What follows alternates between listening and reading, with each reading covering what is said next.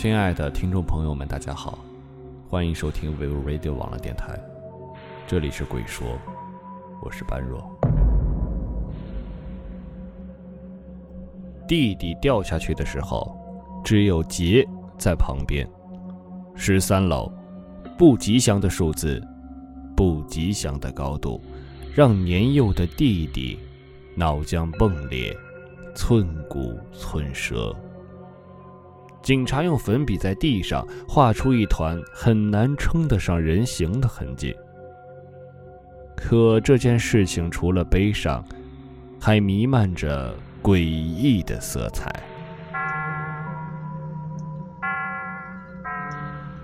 阳台不高，但也不是一个五岁小孩能翻过去的。街坊邻居议论纷纷，尤其弟弟摔成肉泥的那天。正是弟弟的五岁生日，爸跟妈当时不在家，正是出门挑选弟弟生日蛋糕的时候。原本应该喜气洋洋庆祝一番的日子，却只能点上两根白蜡烛。当当时有个老婆婆将弟弟从阳台上推下去的。杰回忆的时候，身子都在颤抖，脸上俱是泪痕。爸跟妈十分震惊，浑身起满了鸡皮疙瘩。这话出自七岁女孩之口，格外阴森恐怖。胡说！家里哪来的老婆婆？爸爸呵斥道：“那那老婆婆穿着黑色的袍子。”长得好像，杰哭得厉害。长得好像家里神桌上的某张照片儿。妈妈大惊，立刻抓着吓坏的杰到偏堂神桌前。杰大哭了起来，躲到妈妈背后。黑白照片里。正是穿着黑袍的过世的奶奶。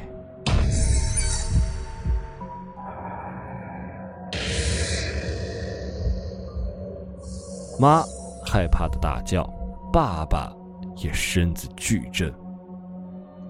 怎怎么可能？妈怎么可能会这么做？爸赫然。我不要在这里！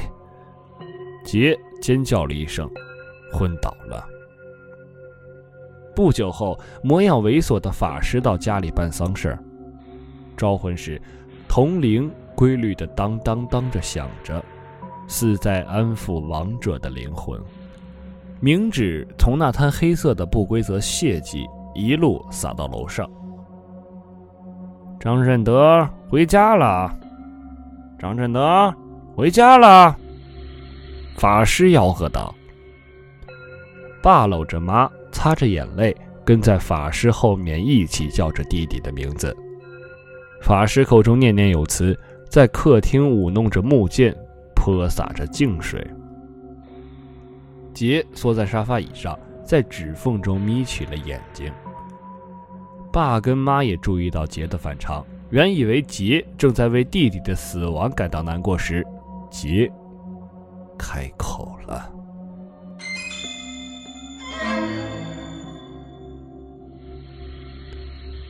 法法师。”杰恐惧的声音：“啊！”法师愕然，停下木剑。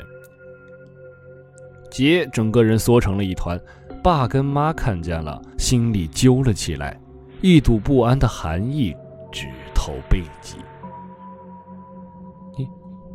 你后面，杰的脸色发白，法师脸色骤变，空气好像降了几度。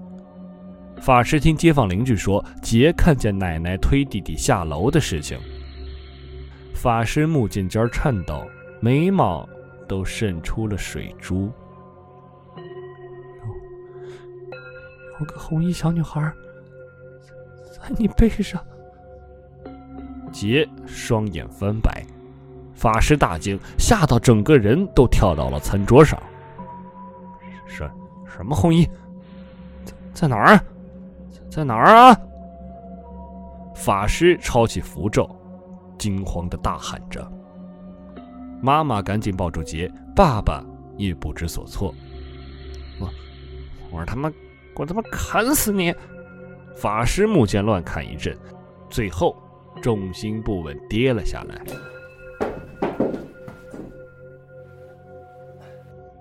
一声破碎的惨叫，法师竟然断了两根肋骨。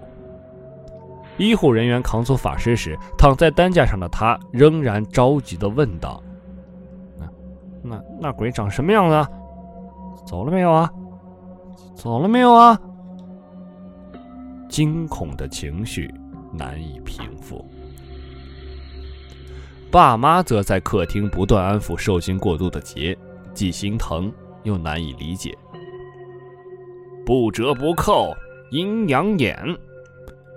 地下道里，独眼的算命老人铁口直断。那那怎么办啊？妈紧张的问道。天生带着阴阳眼，多半是宿命，习惯就好了。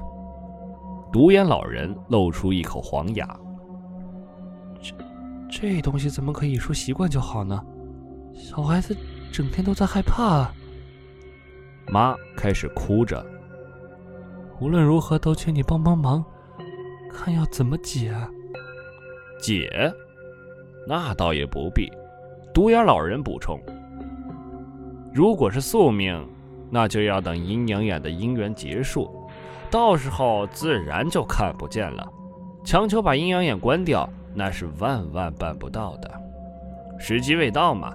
如果不是宿命，就只是莫名其妙有了阴阳眼，长大就看不见了。长长大就看不见了吗？妈仿佛看到了一线曙光。很多人小时候都会看到那些脏东西，只是长大以后就忘记了。十个人里至少也有两三个是这样的。没事儿。独眼老人安慰着妈妈。坐在妈身旁的杰突然眯起了眼睛，开始咯咯的笑，身子都在扭动着。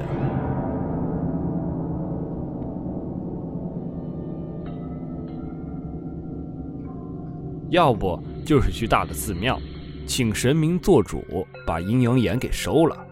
这是没办法中的办法。独眼老人建议，又说。不然，先在身上放平安符保平安就好了。就算不小心看到了，也不会给缠上的。妈点头称谢。独眼老人开始画平安符，一张一千元。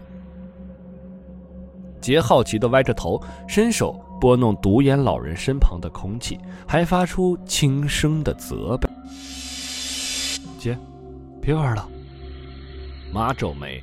拉住杰不断挥舞的手。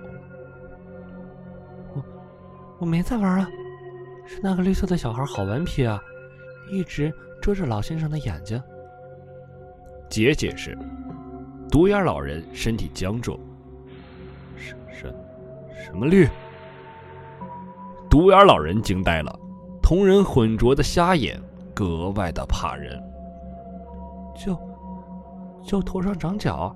还摇着尾巴，杰大感奇怪，他他一直遮着你的眼睛，不让你看见东西，你怎么都不赶他走啊？独眼老人身体巨震，喉咙发出啊，不说话了，不再说话了。独眼老人心脏麻痹猝死之后，杰说了句：“那那绿色的小孩突然捂住他的鼻子，用脚一直踹他的胸口。”妈突然觉得自己的女儿很恐怖，很恐怖，很恐怖，但更可怜。伤心又焦急的妈跑了各大寺庙，求了很多的符。杰手上多了一串昂贵的佛珠，颈上挂着菩萨似的项链，衣服口袋里都是行天宫、马祖庙、地藏王、天后宫、观音亭求来的平安符，但杰的阴阳眼始终没有关上的迹象。杰也成了小学里知名的灵异神童。他说，一年级的教室前无故摆动的秋千上，总是坐了一个长发的女人，遮盖住女人脸庞的长发下有一双怨毒的眼睛。小朋友在秋千上翻倒，不是没有原因的。黄昏的低年级音乐教室有张烤焦的脸会唱歌，那张烤焦的脸有个日本名字，从日剧时代就开始在老旧的教室里弹琴。每次杰的阴阳眼启动，校园恐怖传说就又多了一桩。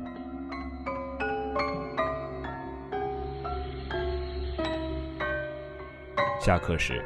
同学们喜欢在杰身旁问东问西，老师也常常找杰问自己有没有被鬼缠身。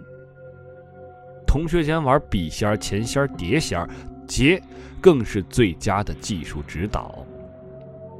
这天，班上来了个转学生，是个干干净净的男孩，是杰喜欢的类型。老师也注意到杰发亮的眼睛。新同学，去坐杰旁边。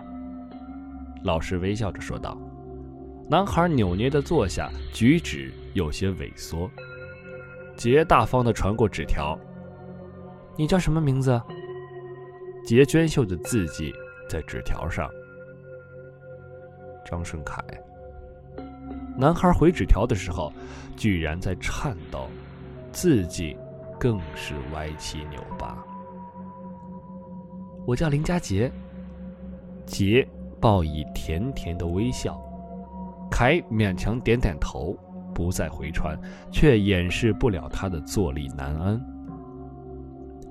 你很害羞吗？杰笑道，一手半遮着嘴。没啊。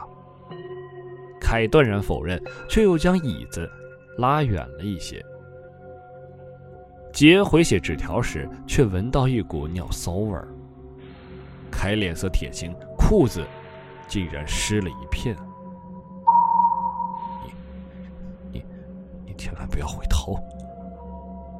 凯突然脸色苍白，全班安静，都注意到了凯的怪状，更留心到了凯的警告，连老师的粉笔都停在黑板中央，深呼吸，看着凯。凯萎缩的说道，牙齿都在打着颤。为什么？为为什么？杰愕然。你你背上七孔流血的小男生是怎么回事？凯几乎要哭了出来，杰整个人都呆掉了。他一直哭着说：“姐姐，你干嘛要推我下去啊？”说完，凯终于晕倒了。